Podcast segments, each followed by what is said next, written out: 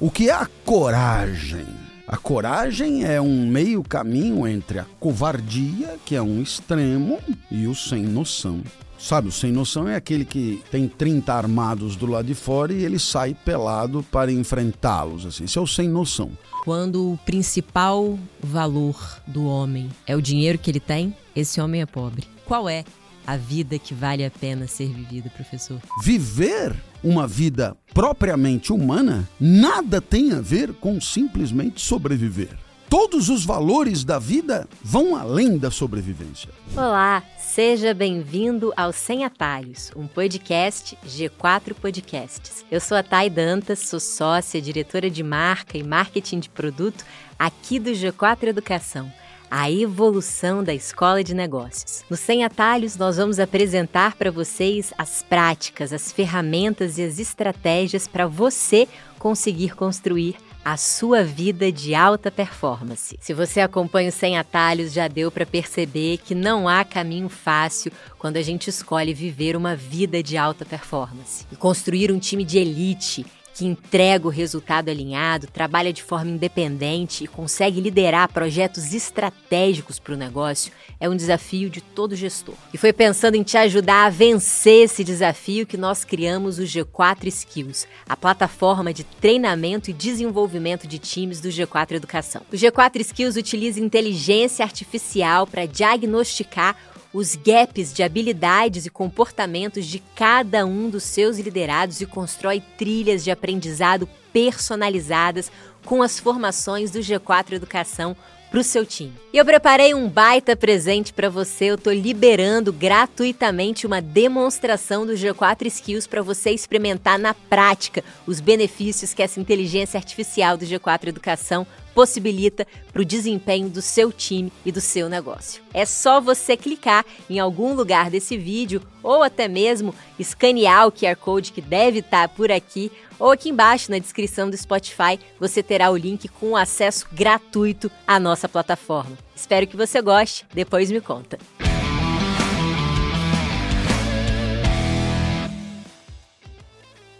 Professor Clóvis de Barros, seja muito bem-vindo. Uma honra receber o senhor aqui no Sem Atalhos. Ah, obrigado, obrigado pelo convite, uma alegria e espero corresponder aí ao título do podcast. Vamos logo, sem atalhos, é, pensar de maneira clara, afinal de contas, é, a busca dos nossos propósitos raramente tem elementos facilitadores. Esse ponto que você trouxe já me leva para uma pergunta que eu estou muito curiosa de ouvir a sua opinião.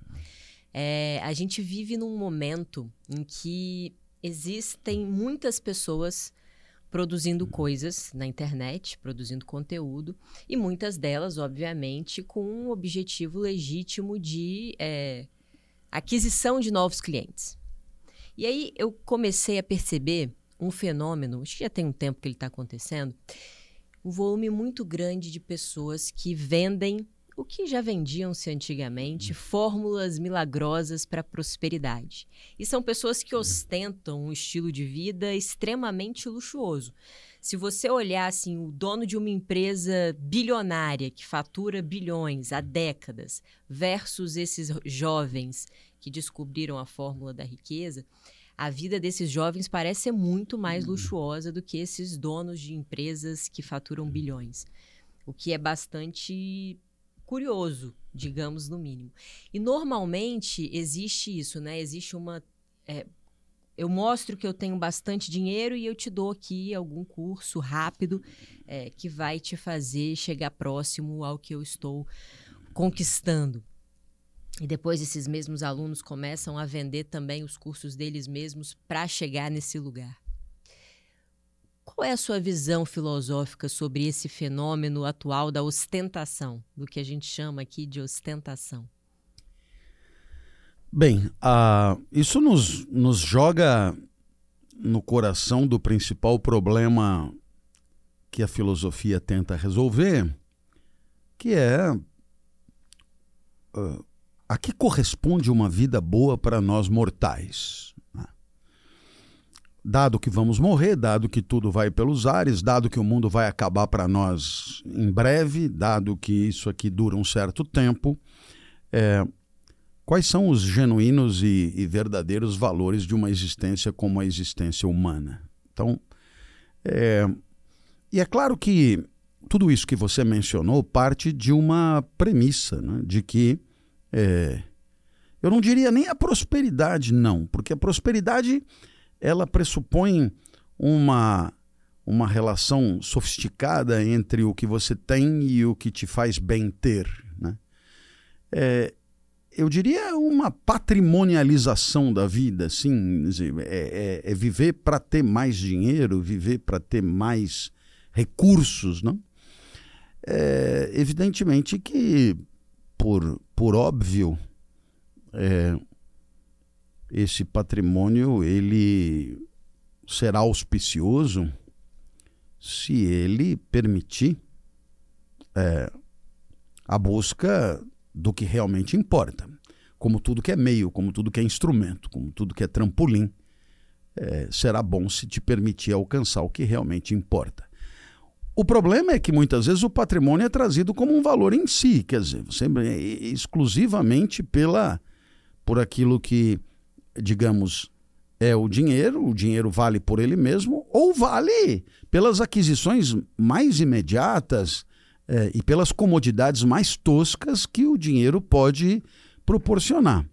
E isso, é claro, é um, é um apequenamento da vida, é uma, é uma redução do seu valor, é um empobrecimento existencial imenso, porque, é claro, é, viver para ter amanhã um pouco mais de comodidade material do que, é, do que temos hoje, é, é, é, é transformar a vida em alguma coisa, é, eu diria, muito restrita, muito, muito obtusa, muito, muito, muito pobre mesmo. E é por isso que é, eu nem entro no mérito se funcionam ou não essas, essas estratégias eu não conheço muito, não sou um consumidor desse tipo de, de proposta, é, mas é, penso que, mesmo que funcione, ainda assim não estaremos no lucro, né? porque ainda assim teria sido preciso lucidez e inteligência para discernir o que fazer com isso é, e fazer alguma coisa de positivo com isso. Não há nenhum problema no enriquecimento, desde que ele não termine nele mesmo e desde que ele proporcione para si e para hum, outros alguma coisa de, de melhor do ponto de vista de, de vida mesmo. Coisa que é, não é mencionado, não é destacado. Não é, não é assim, enriqueça para poder ajudar os outros, enriqueça para poder proporcionar coisas bacanas. Enriqueça, por exemplo, para para ter vários podcasts e, e levar conteúdo para um monte de gente, e com isso melhorar a vida das pessoas. Enriqueça para patrocinar uh, o ensino da filosofia no ensino médio das escolas públicas. Enriqueça para. Não, é enriqueça, ponto. E aí eu acho que eu, eu passo, né? porque é, ficou faltando o principal, ficou faltando o mais importante. Isso se funcionar. Eu desconfio que é, haja um problema nessa história, né? porque, pensando assim de maneira muito simplória, o mundo, né? vamos chamar de mundo, podemos chamar de mundo o planeta, porque a nossa interação com o resto é quase restrita a meia dúzia de meteoros aí que caíram. Então, dizer, o mundo ele é o que é e está rodando aí é, em torno do Sol de maneira enlouquecida, ele é o que é, e os recursos são o que são. Quer dizer,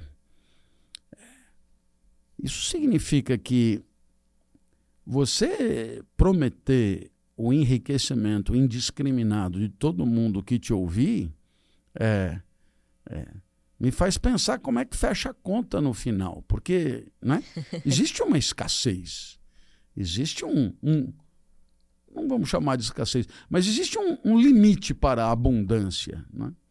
E, e, portanto, muitas vezes não seja possível enriquecer todo mundo que comprou a fórmula. E é por isso que eu acabo pensando que talvez não funcione ou não funcione absolutamente. Um segundo ponto é que, mesmo que um dia tenha funcionado, o que, o que é discutível, mesmo que um dia tenha funcionado para alguém, né, funcionou num cenário muito específico, em condições muito específicas, num determinado lugar, a partir de certas competências, diante de uma certa demanda, não há nenhuma garantia de que todas as condições materiais daquele sucesso se repitam uhum. é, indiscriminadamente para todos aqueles que forem aplicar a mesma fórmula. Uhum. De tal maneira que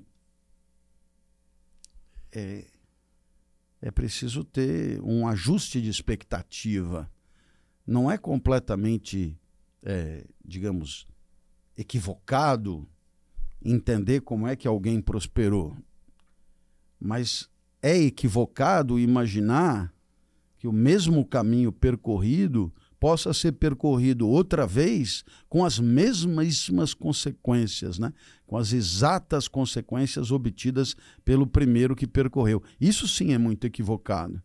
É por isso que talvez seja necessário uma, uma advertência na contramão até do que muitas vezes é prometido. Esses pontos que você trouxe vão me levar a uma, uma outra pergunta, mas antes eu gostaria de fazer um ponto no que você hum. disse, que eu concordo bastante. Eu acho que quando, na minha visão, quando o principal valor do homem é o dinheiro que ele tem, esse homem é pobre. Normalmente, esse homem é pobre. A gente, eu, eu até tava... Vale, vale para a mulher também.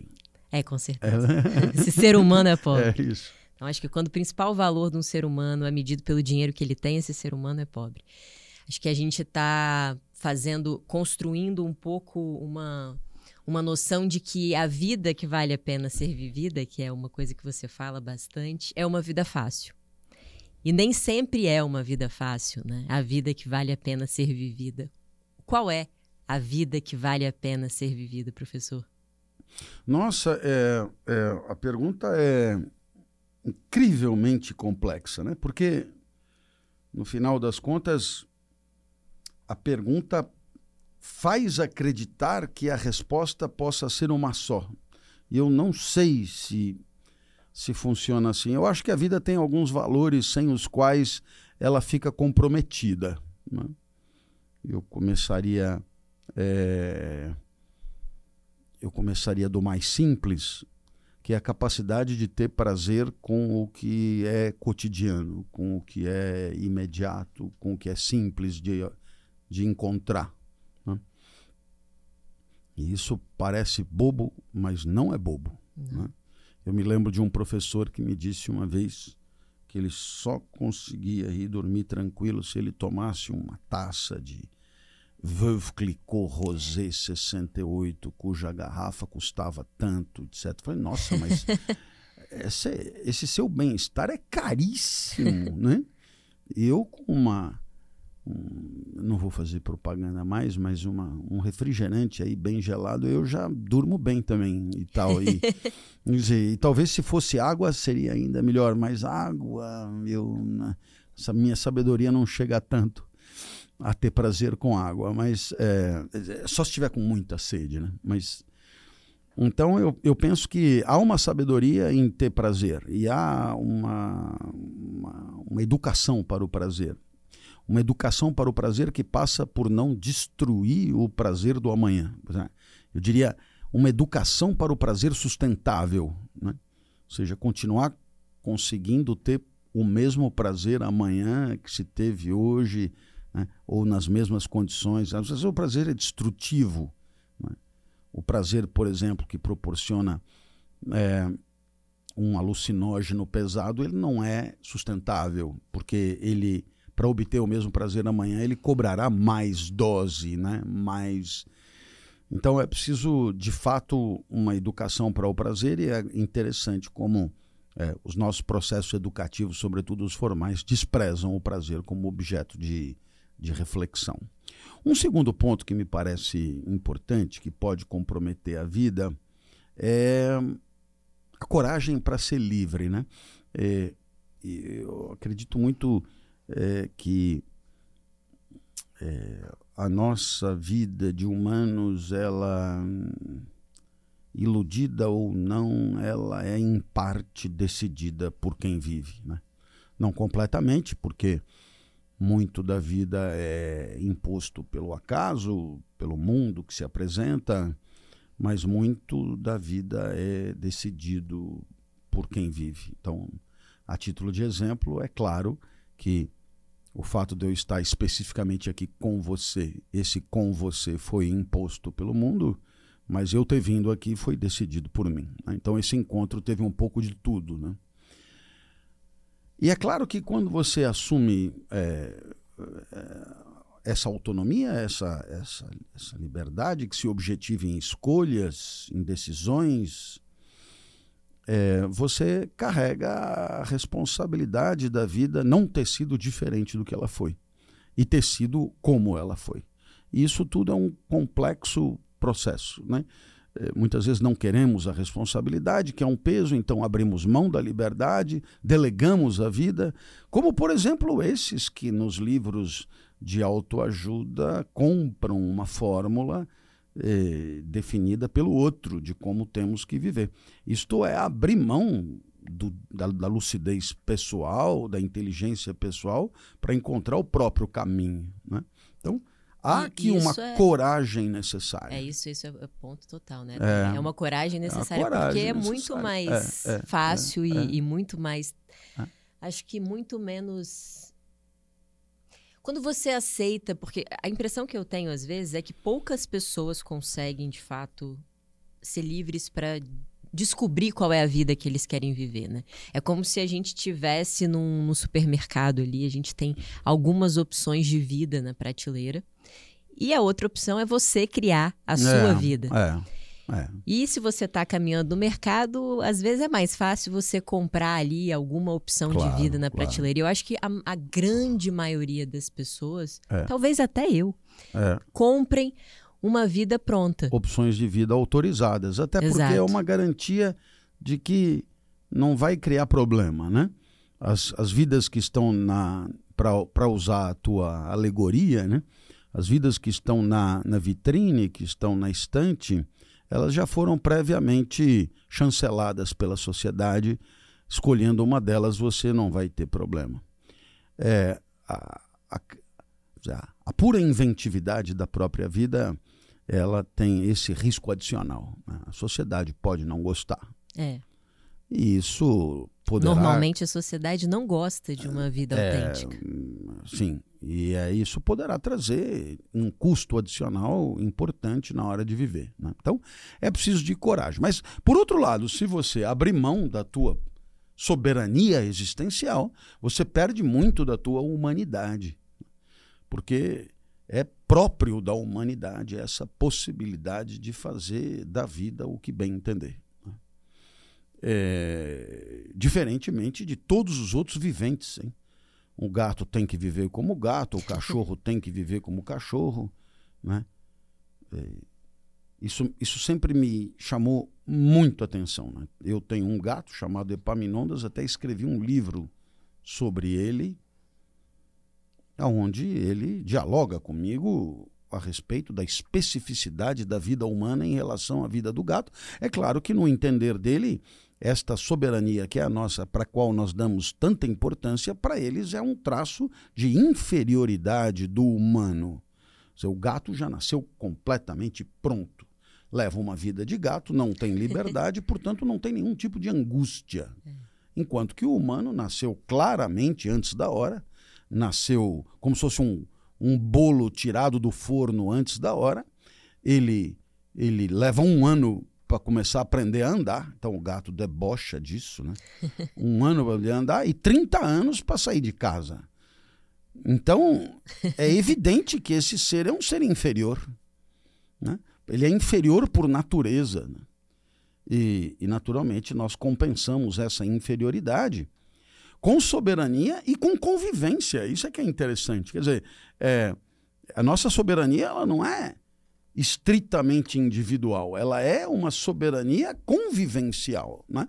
Ou seja, os limites da nossa soberania estão na existência do outro e muito da nossa soberania é coletiva. Nós somos livres para nós decidirmos juntos como queremos conviver. E isso é o que se chama de ética. Né? E, e coisa que, claro, os demais viventes não, não têm porque não precisam de nada disso. Né? Então, acho que isso é um ponto é, sem o qual a vida fica muito empobrecida e é um ponto sucateado, porque tudo no mundo é, tudo do, do mundo existe para fazer acreditar que o sucesso pressupõe, quer dizer, uma vida bem-sucedida, uma vida bem vivida, uma vida boa, pressupõe a escolha de um dos modelos pré-existentes já palmilhados, já traçados e que estão à venda. Né? Que estão à venda. E por que, que você acha que a sociedade se incomoda quando alguém tem a coragem de construir uma nova vida? Ah, pelo, ah, da mesma maneira que nós temos uma espécie de conatos, quer dizer, uma, uma luta pela preservação do nosso ser, né? a sociedade também. A sociedade, enquanto tal, ela tem um, uma espécie de um, de um arcabouço coletivo de autodefesa. E tudo aquilo que é inédito, inusitado, pitoresco, diferente, não previsto, é da mesma maneira que causa espécie no indivíduo, causa espécie na sociedade também. Causa temor, causa incompreensão, causa medo. E a reação é uma reação violenta, porque a sociedade é forte em relação ao indivíduo. Ah, existe uma Primeiro, que existe uma anterioridade do social em relação ao indivíduo. Segundo, existe uma, uma superioridade de forças óbvia.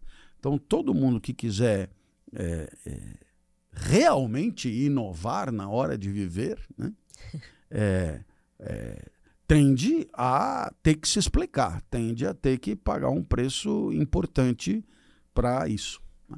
E é, é, é essa uma uma, uma dimensão trágica da vida. Né?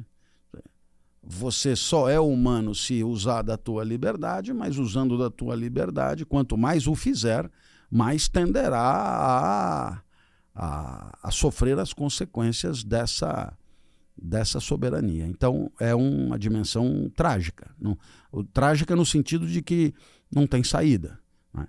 Trágico, quer dizer, é ruim de um lado e ruim do outro. né? O trágico é isso. Né? O trágico não é o trágico não é um, um acidente ruim. o trágico não é um vaso que cai na sua cabeça. Isso não é trágico. Isso é dolorido, isso é triste.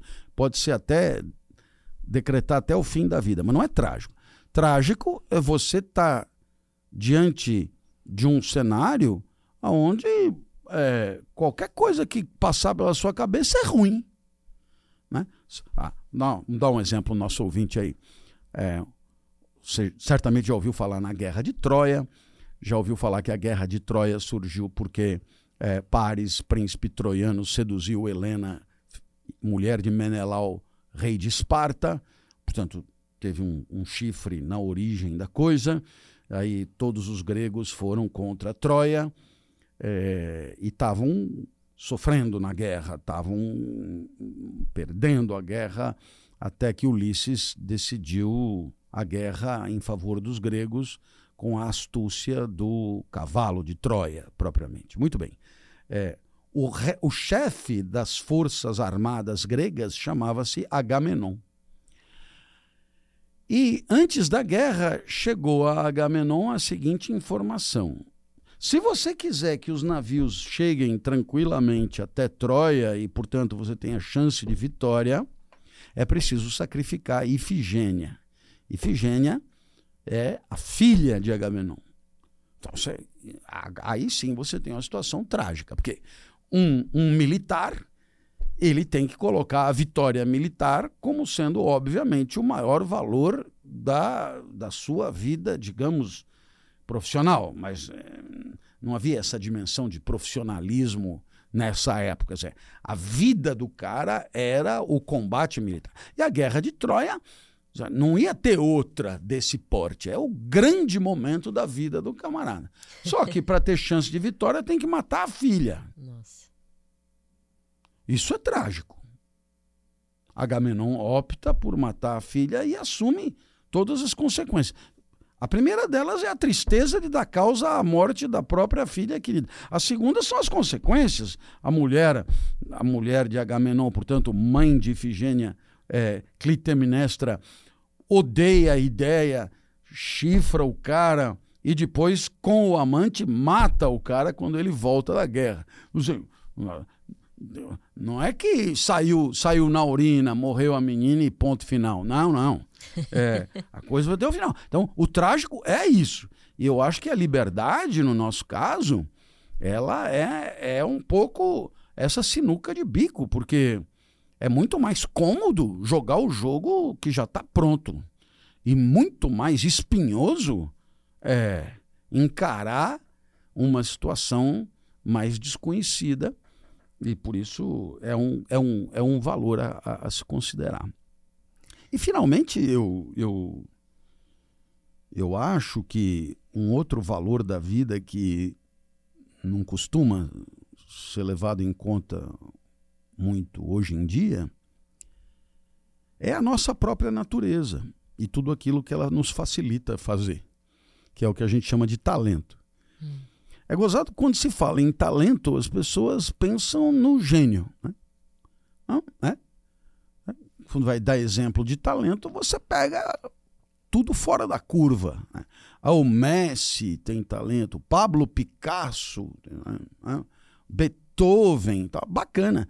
Mas, mas não é isso. Isso também, isso é o é o ponto, é o cume da coisa. Mas todo mundo tem é, facilidades e dificuldades por natureza. E, portanto, poderá viver de acordo com os seus talentos ou na contramão dos seus talentos. E, de novo, é preciso coragem. Uhum. Porque por que as pessoas abrem mão dos seus talentos muitas vezes? Exemplo, o sujeito sabe que canta bem, mas não é cantor. Sabe que desenha bem, mas não é desenhista. Sabe que é um bom flautista, mas não vive da flauta. É porque a sociedade, de novo, nem sempre premia é, de maneira é, justa, digamos assim, os diferentes talentos, de maneira equivalente os diferentes talentos. Uhum. Né? Então, é, é, o talento de jogar bola num campo gramado e botar a bola dentro de três paus, etc. E tal, é um talento super premiado, super premiado. Já o talento de ser um bom explicador, por exemplo, já é um talento pobremente premiado, assim, um talento completamente inferior. Então, é, é, são, são, é, é, o que é. A sociedade tem os critérios que tem. É, e aí, muita gente pode ser levado a virar as costas para a sua natureza em nome de troféus mais atrativos. E, e, e perderá a oportunidade de tirar o melhor de si. Né? Perderá a oportunidade de alcançar o máximo que poderia alcançar dentro da sua natureza, né? Uhum. É, dentro da sua essência mais profunda. Né? E eu acho que isso é um outro grande valor a, a ser considerado. Né? Não só é, a descoberta de si mesmo, que hoje em dia né, o tal do autoconhecimento, que já no templo de Apolo conhece-te a ti mesmo, deu uhum. origem a tudo e tal. Então, assim, importantíssima a ideia é conhecer-se a si mesmo, mas bancar-se a si mesmo. Não, não é a mesma coisa. Eu posso saber muito bem quem eu sou e não, e não levar em conta na hora de viver. Né? E, no entanto, é possível saber quem você é e bancar. E, e bancar mesmo na contramão das tentações de circunstância. Né? Então, eu, eu acho muito divertido o meu próprio exemplo. Quer dizer, eu certamente sou inapto por natureza para 99,99% ,99 das atividades que eu já desempenhei. Mas explicar eu achei que rolava mais ou menos. Então, pô, então eu sou um explicador. Como dizia Sócrates, esse é o meu daimon. O meu daimon. É, né? Daí a felicidade ser uma eudaimonia. O meu daimon é a minha essência, o meu eu mais profundo, e eudaimonia é, digamos, é a plena realização desse daimon ao longo da vida. Por isso, felicidade. Né? E eu acho que por isso é um grande valor, e muitas vezes desprezado.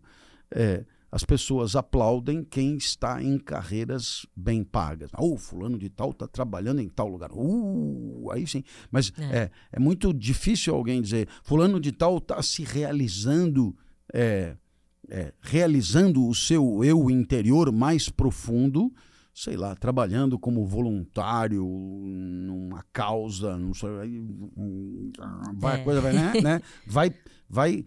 Então, é, é, a sociedade de novo aplaude aquilo que ela entende como precioso, estando ou não em alinhamento com o que a pessoa tem de mais essencial, digamos assim. Então eu acho que aí é um valor também muito importante. E é claro que esse valor é ligado a um outro fundamental que é na hora de implementar a, a, o seu daimon, a sua essência, fazê-lo por hábito da melhor maneira possível.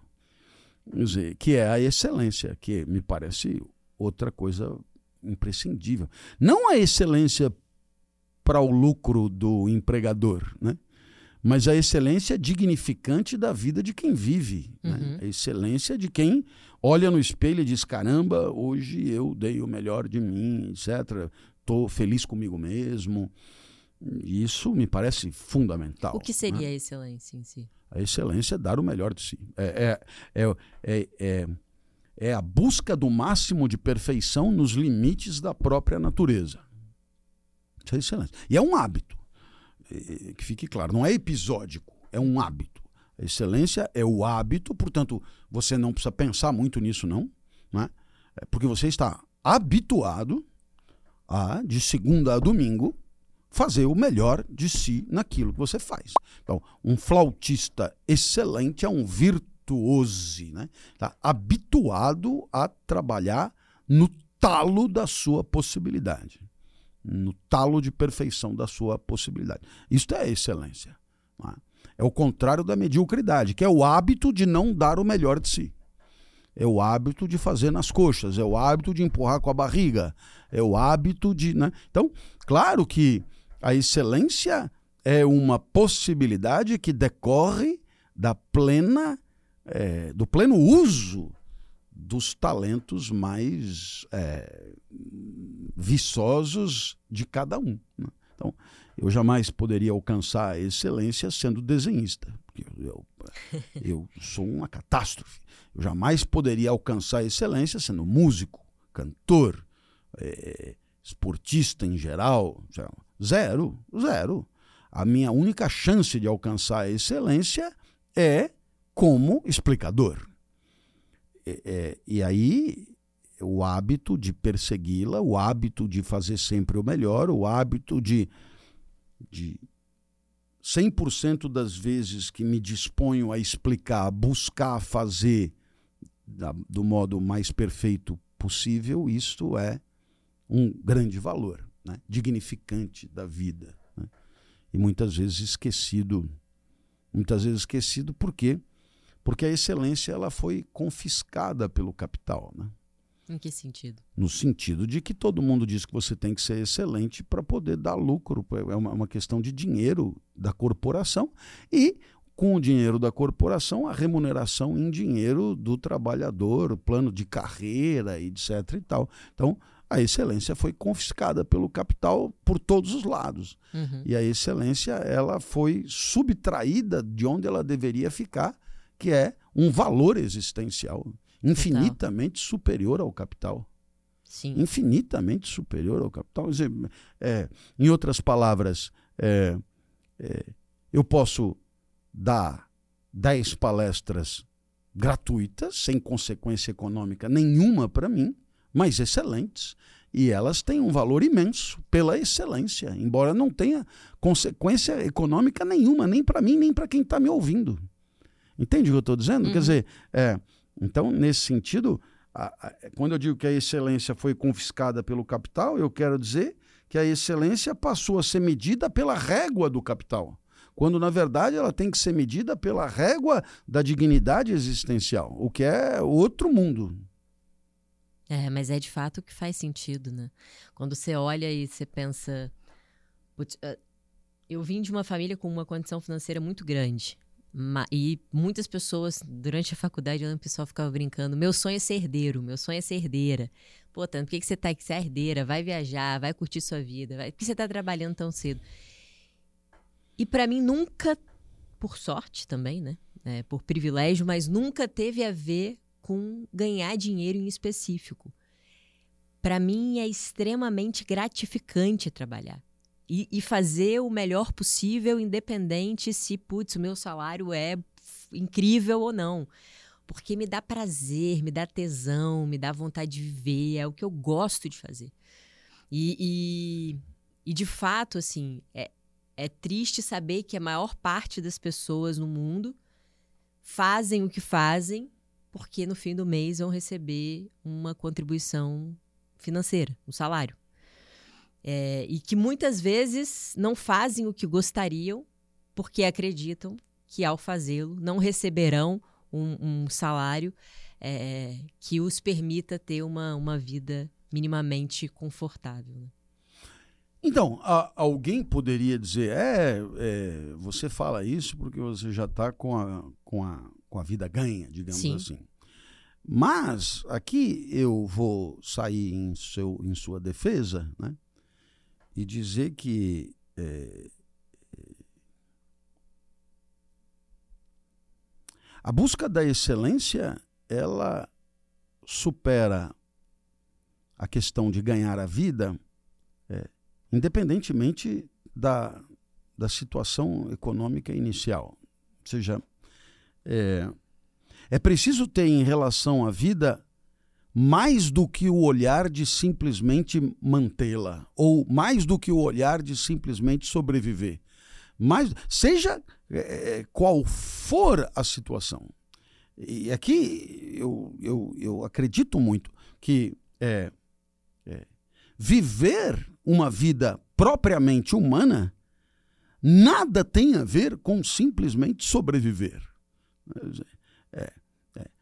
Todos os valores da vida vão além da sobrevivência.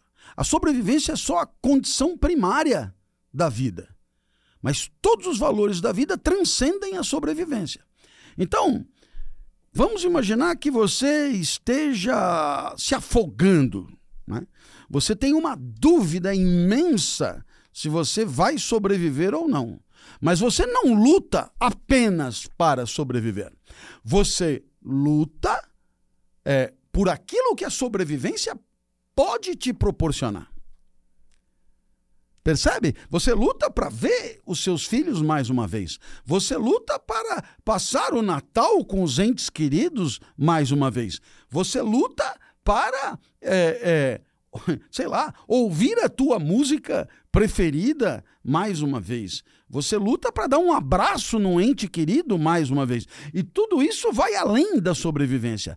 A sobrevivência nunca se justifica por ela mesma. Ela é só a condição de base para todos os valores da vida que a transcendem. Exato. Exato. Muito bom.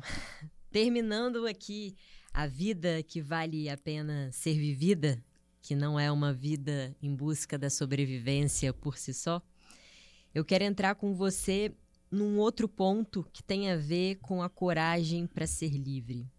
É, a gente vive num momento em que as pessoas precisam construir a sua vida é, em Bom, digamos que o digital, as redes sociais, elas são parte da nossa existência.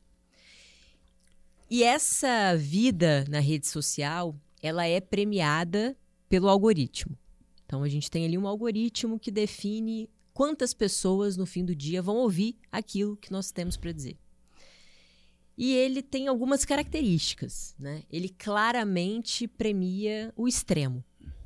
Então, tudo que vai para um extremo o algoritmo tende a premiar, porque as pessoas, de alguma forma, enga se engajam mais com algo que é extremo, seja positivamente ou negativamente. Né?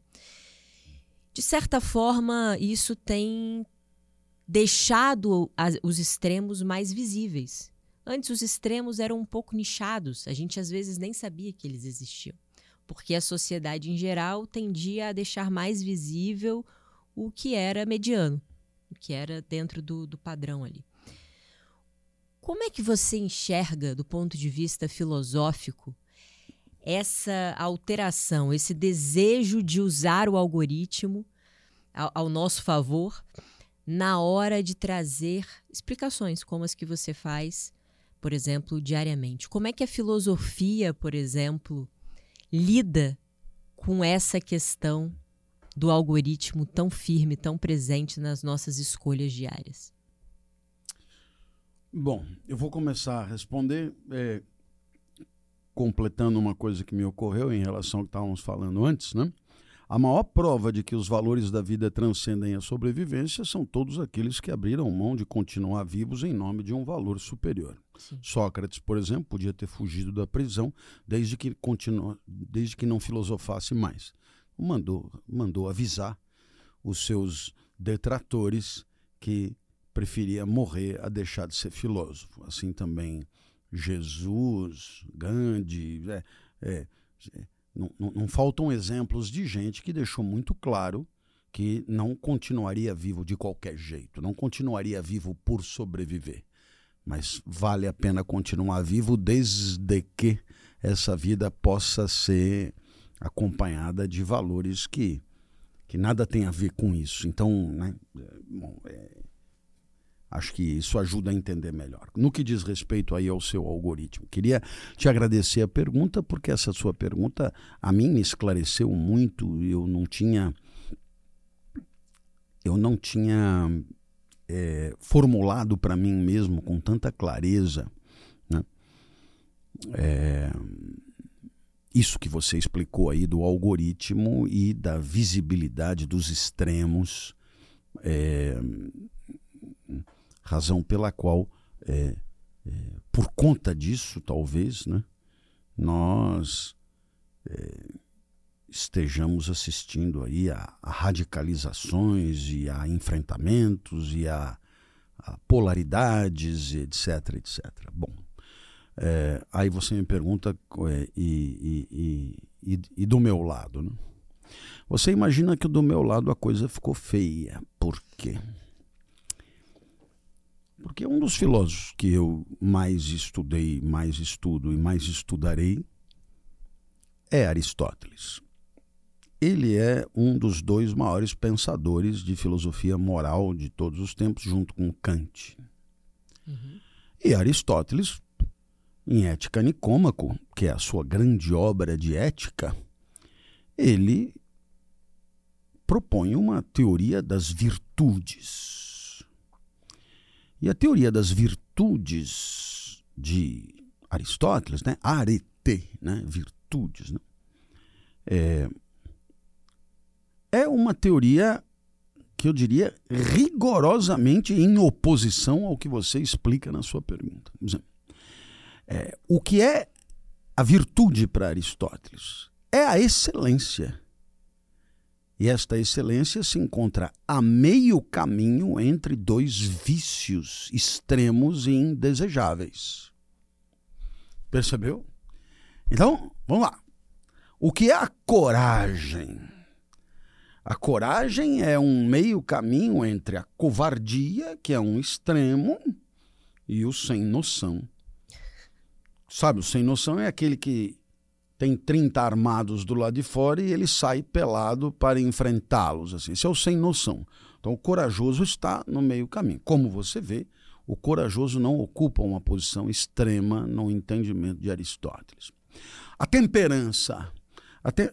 Se a coragem é a virtude da gestão do medo, a temperança é a virtude da gestão dos apetites, da busca do prazer. E ela também é uma excelência, a temperança, que fica entre dois vícios indesejáveis, extremos. De um lado, o asséptico, aquele que não tem prazer nenhum, e do outro lado, o depravado, o guloso, o, né, o indivíduo é, é, libertino. É, então, o temperante, ele não é nem uma coisa nem outra. E assim, poderia dizer que o justo está entre dois extremos e, e, e assim por diante. Bom, como você pode perceber, essa posição excelente, que é uma posição de moderação, é uma posição de nem, nem, né? nem, nem, é uma posição é, não extremista. Tanto, é, o que cobra de você na argumentação o tempo inteiro, fica dizendo: olha, eu não concordo aqui com. Por quê? Mas também eu não sou partidário desse, porque. Papá. Então eu queria propor isto aqui. Perceba a dificuldade que você tem de argumentar a favor de uma posição de excelência moderada, sim, em relação a extremos indesejáveis. Por quê?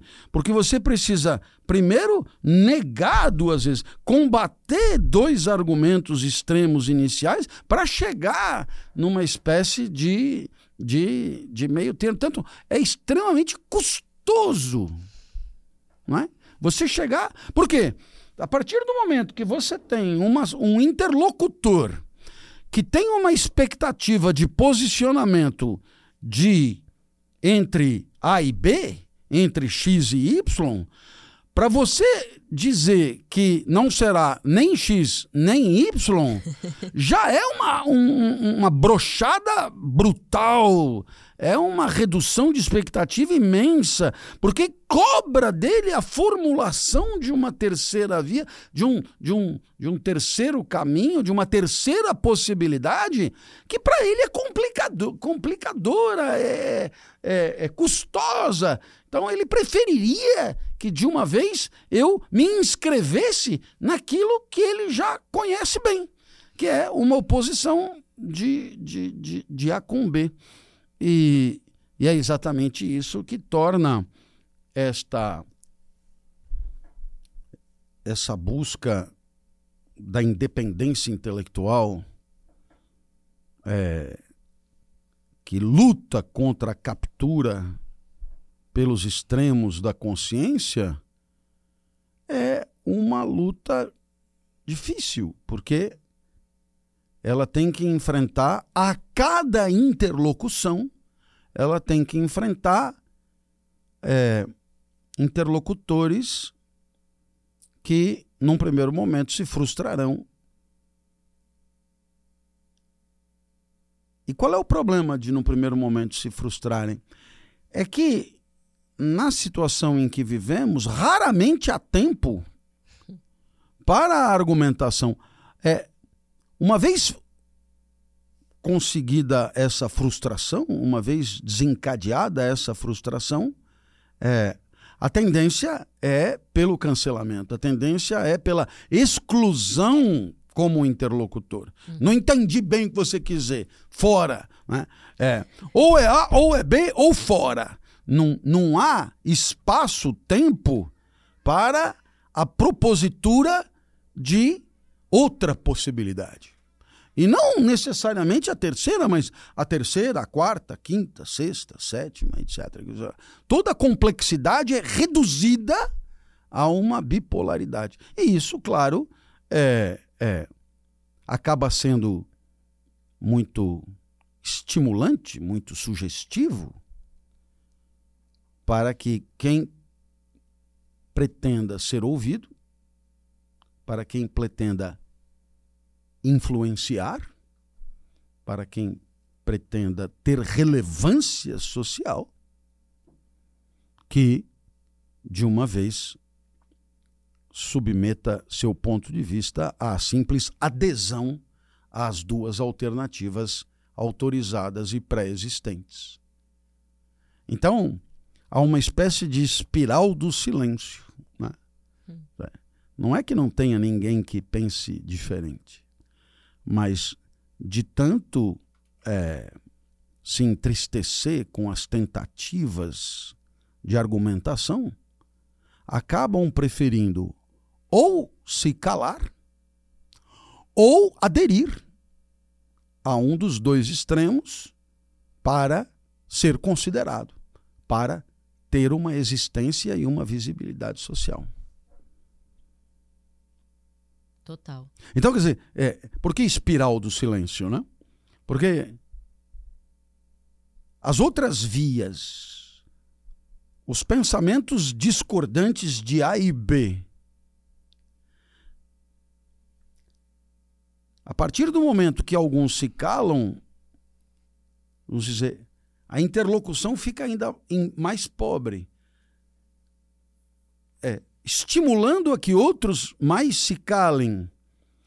Então, quer dizer, quanto menos gente você tem sofisticando a argumentação, menos a argumentação tenderá a ser sofisticada, numa perspectiva progressiva, porque não há interlocutores. Né? Cada vez menos, cada vez menos. Cada vez... Então, é, quanto, quanto mais gente se cala, mais gente tenderá a se calar ou a aderir às às extremidades. O que é mais ou menos a mesma coisa, porque quando você adere, você adere por comodidade. Então, é, né, fica jogado lá no limbo como um número, né? É, é uma figura uhum. a mais naquele processo. Você não é um, um genuinamente é, inscrito num polo ou no outro. Então, ficará ali numa espécie de inércia conveniente. Professor, a gente já está assim caminhando aqui para o fim, mas eu quero fazer uma última pergunta. Faça, faça, faça. O que, que você acha que empresários e executivos devem ou podem aprender com a filosofia? Ah, eu, eu penso que quase tudo, né? quase tudo. E, e o que é mais legal, empresários e executivos parecem sugerir que é preciso aprender a pensar diferente. Agora, ah, tanto que a alegoria do fora da caixa é repetida o tempo inteiro. Ninguém pensa fora da caixa por um mero aconselhamento. Ou pense aí fora da caixa. E aí então você do nada sai pensando fora da caixa. Não funciona assim. É. Pensar fora da caixa é ter a competência de um recuo metodológico, conceitual, crítico, capaz de submeter a vida dentro da caixa a uma avaliação crítica. É, e quando eu digo crítica, não é meter o pau, é crítica no sentido de uma avaliação é, distanciada, uma avaliação não, não pertencente, mas uma avaliação recuada. Ora, é, isso não se consegue do dia para a noite. Você passa é, 30 anos é, ouvindo um certo jargão, pensando de um certo jeito, é, tendo por premissa é, é, o lucro que se torna uma obviedade não mencionada, nunca mencionada, e, e tendo a vida de todos como um instrumento para o lucro de alguns. Ora, é, não é de uma hora para outra que você vai é, pensar diferente. É preciso aprender a pensar diferente. É preciso ter recursos intelectivos para pensar diferente. É preciso ter, dispor de paradigma, de um jeito de pensar, de, de, de um instrumental é, teórico suficiente para pensar diferente. Isso não se consegue num estalar de dedo ou por conselho. Ou oh, pense aí fora da caixa. Tá bom, amanhã eu venho com a resposta. Não, não funciona assim. E é por isso que eu acho que a filosofia é, seja um caminho muito auspicioso para essa necessidade. Porque o mundo do capital precisa do pensamento fora da caixa para se renovar e o mundo do capital precisa de renovação, porque a circulação do capital não pode parar, é preciso novos produtos, novos serviços, novos, o tempo inteiro, novo, novo, novo, novas coisas para serem compradas, adquiridas, etc. E, e, estando sempre dentro, acabam é, rareando as ideias. Por isso a necessidade de, de, de, de, de se pensar diferente. Mas isso não surge, eu repito, é, num estalar de dedos. Isso requer é, educação, preparo, treinamento, inteligência.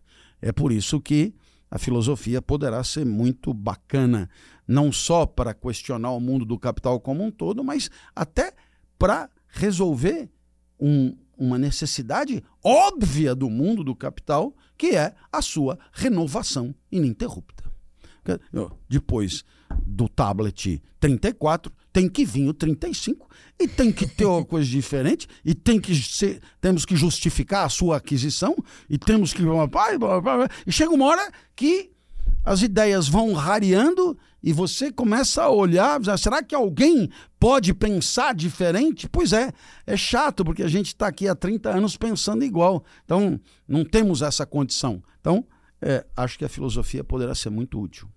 Professor, muito obrigada. Excelente a sua participação. Mas para finalizar, eu tenho um presente para o senhor. Ah! Eu sei que o senhor gosta de refrigerante gelado, mas eventualmente o senhor também pode fazer o uso de chás. Ah! Aqui temos chás do nosso apoiador Amazing You.